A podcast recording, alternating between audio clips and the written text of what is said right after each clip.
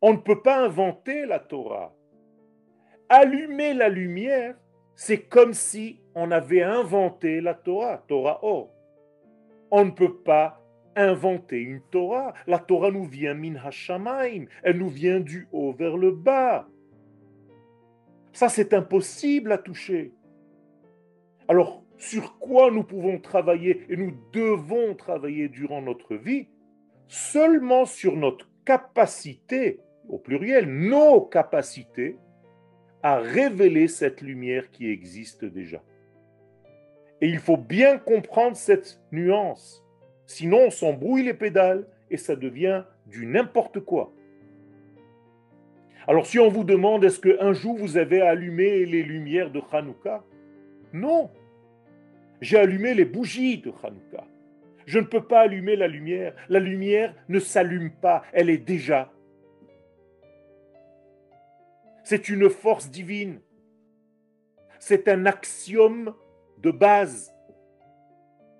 Moi, l'homme, je n'ai aucun accès à la lumière. J'ai un accès au kelim qui révèle ou qui ne révèle pas cette lumière. Et ça, c'est très, très important. Vous voyez combien de temps j'essaye de passer sur ce petit degré, sur cette nuance qui en réalité fait le tout.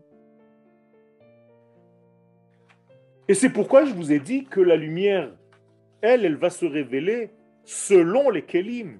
Et c'est ça la nouveauté. C'est toujours la même lumière. Car c'est une lumière qui est invariable.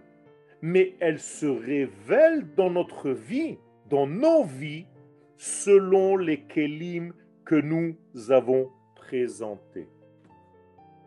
Et si mon huile est bonne, si ma mèche est bonne, eh bien j'aurai une plus belle lumière à Hanouka. Alors que la lumière est toujours la même. Mais pour moi, en tant que spectateur de l'expérience, tout va changer.